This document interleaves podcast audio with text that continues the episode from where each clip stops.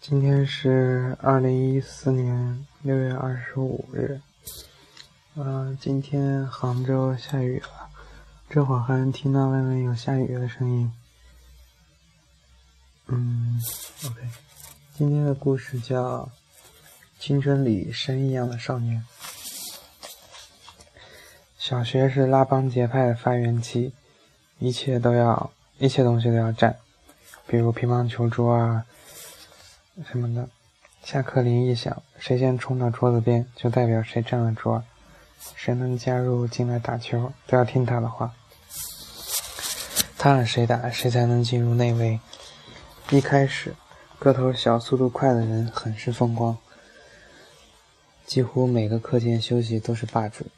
直到小山转学来，才终止了这条江湖规矩。因为无论谁占到，都必须把控制权交给他。长大后，我才明白，这就是所谓的威信。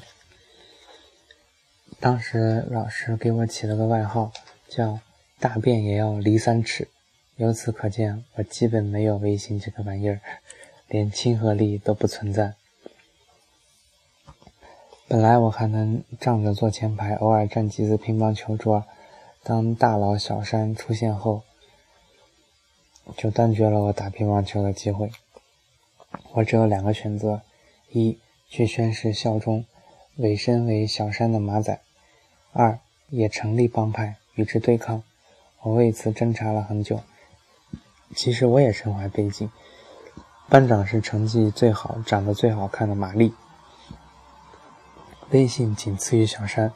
他莫名其妙每日对我示好，带点饼干、话梅啥的给我。而且我是午睡时间唯一可以翻小人书看而不被他记名字的人。但我讨厌他的马尾辫。他坐在我前边。一条长一长条辫子晃来晃去，搞得我经常忍不住爆发出想放火烧个干净的欲望。日复一日，我永远被排挤在乒乓球桌外围，怨气逐渐要冲垮我的头脑。我做了个出乎大家意料的决定：我介绍玛丽给小山认识，说这个姑娘不错，要不你们谈朋友？小山大喜。这下这个下流的举动获得了小山无比牢固的友谊。问题是，我失去了午睡时间翻小人书不被记名字的特权。小山宣布，从此我就是副帮主，和他同样具备挑选打球人的资格。剩余的整个小学时代，我们一起享受着同学们的进贡，当然，拿到东西比以前只一个玛丽送给我的饼干话梅多了 n 多倍。初一，我把时间都荒废在了踢足球上。小山家开饭馆，他没有读下去，彻底当了社会混混。他约我打台球，镇里仅仅一家台球室，台球室仅仅一张球台。我穿着球衣，他穿着人造皮革衣，跑到台球室，已经有几个初中生打得正欢。小山扯下手套，叼一根云烟，缓步走到那几名初中生面前，冷冷地说。让初中生斜眼看了他一眼，也点了一根烟。小山用一副手套拍了拍掌心，蓦然一挥手，皮手套直抽一人面颊，啪，声音清脆，那人的鼻血立刻流了下来。其他人勃然大怒，拿起球杆要上来拼命。小山暴喝：“不许动！”他脱下上衣，打着赤膊，胸口胸口纹着一个火焰的图案。那年头，那乡下地方，谁他妈见过纹身呀？初中生愣了愣，喃喃说：“你是小山哥。”小山哗啦披好衣服，噗的吐掉烟头。初中生们赶紧递烟，点头哈腰。这是我生命中第一次看到如此威风凛凛的场面。乡村古惑仔的梦想盘旋于我的少年时代。后来我们经常打球，有次打到一半。冲进了小山的忠实粉丝，大喊大叫：“小山哥，三大队和六大队打起来了！”小山拽着我跳上摩托车，直奔村子。二十世纪九十年代的农村，每个村子还保留着大队的称呼，就是所谓的生产大队。两边起码聚齐了一百多号人，人人手手举锄头、铁耙，僵持在两村相交的村口。破口大骂。我一眼认出来满头是血的玛丽，然后小山的眼睛通红，咆哮一声杀了进去。在那场可怕的斗殴之后，我曾经仔细数了数，跟小山一共见面三次。前年国庆节，我回老家，在马路边的饭馆前看到一个中年的胖子，乐呵呵的笑着，怀里抱着婴儿。我迟疑的喊：“小山。”他冲我客气的笑笑说：“回来了。”我们在他饭馆吃了顿，口味一般，喝了很多。他醉醺醺的说：“你知道吗？我坐了四年牢，但老天对我很好。”我回头看看抱着婴儿的玛丽，玛丽左眼无光，右眼流露着对孩子的无限温柔。十多年前，他的左眼就是戴着假眼珠。我一直在想，小山困守在落后的小镇，要文化没有文化，要家产也没有。对，就是困守，却坚持守着一个瞎了眼的女人，而飞出去的弟兄们，如今离了几遭的有，浑浑噩噩的也有，究竟谁对这个世界更负责、更负责些呢？回到初中年代，那场斗殴的现场，在三大队村长的咆哮声里，他喊的最多的词语就是强奸。我完全不明白什么叫做强奸。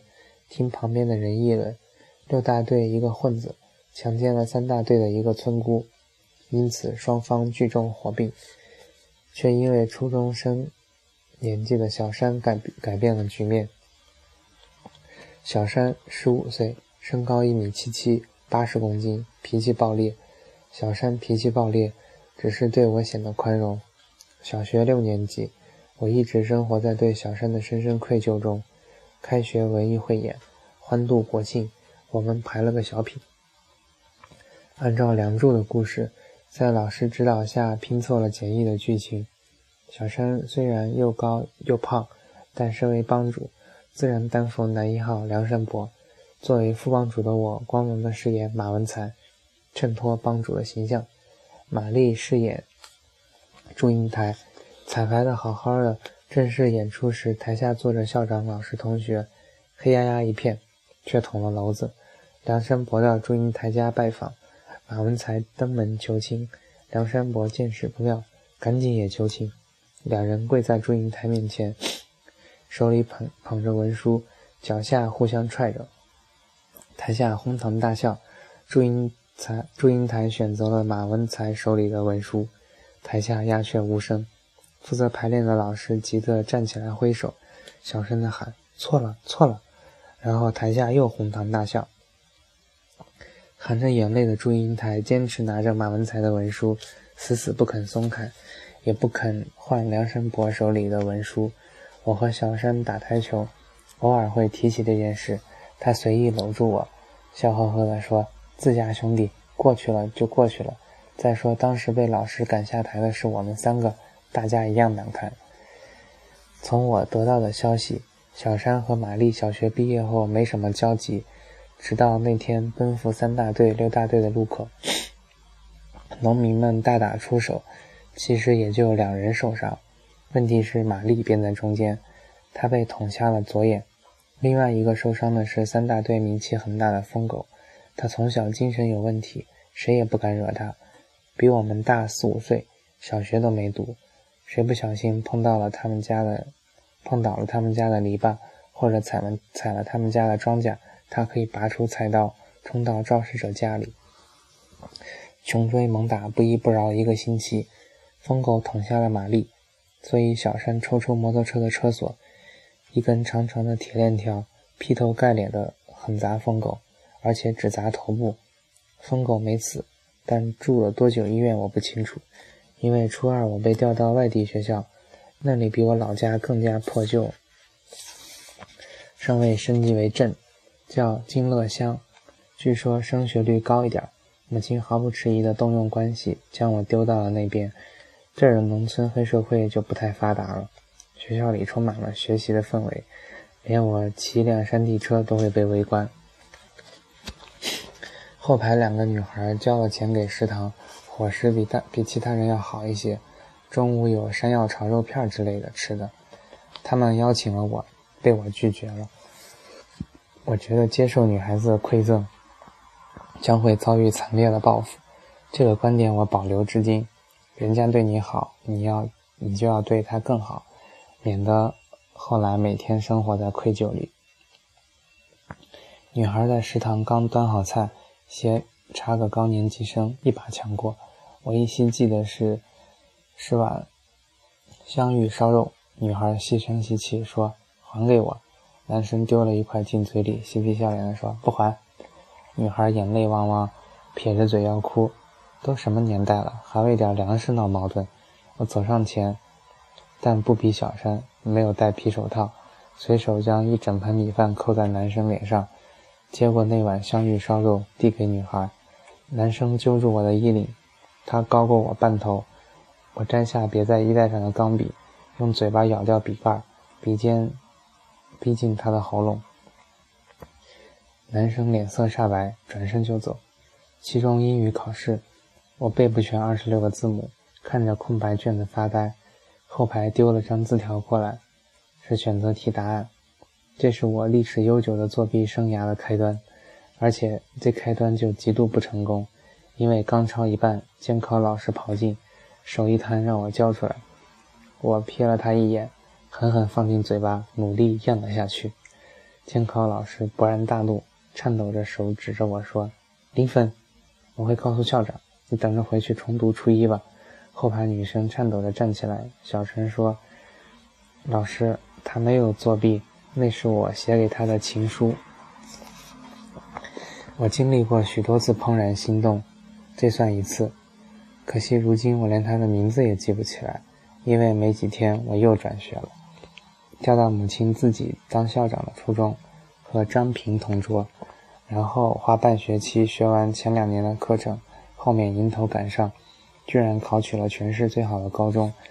那所高中离老家二十公里，我寄宿在姨妈家，中间瞒着家人请假，骑自行车回老家，参加了一场毕生难忘的婚礼——小山和玛丽的婚礼。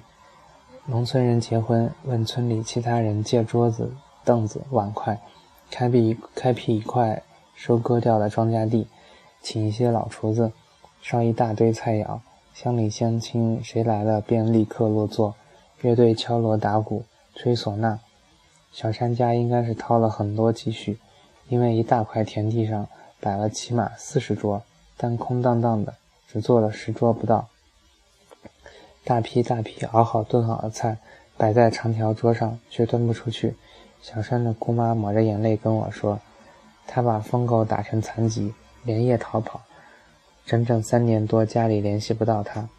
后来听说只有玛丽接到过他的信，于是亲戚好友们劝玛丽写信给小山，让他回来自首。于是玛丽写了这封信，于是小山回来自首。他自首的时间就放在这场婚礼之后第二天。他是凶手，是囚犯。淳朴的农村人胆小而思想简单，他们不想趟浑水，因为不吉利。这个喜宴在他们眼中充满污浊和晦气。在几十个亲戚的沉默里，胖胖黑黑的小山穿着灰扑扑的西装，满脸喜气地放起爆竹。新娘接来了，一辆面包车停在田边。在几十个亲戚的沉默里，胖胖黑黑的小山三步并作两步，手里牵着独眼的独眼龙新娘走进新房。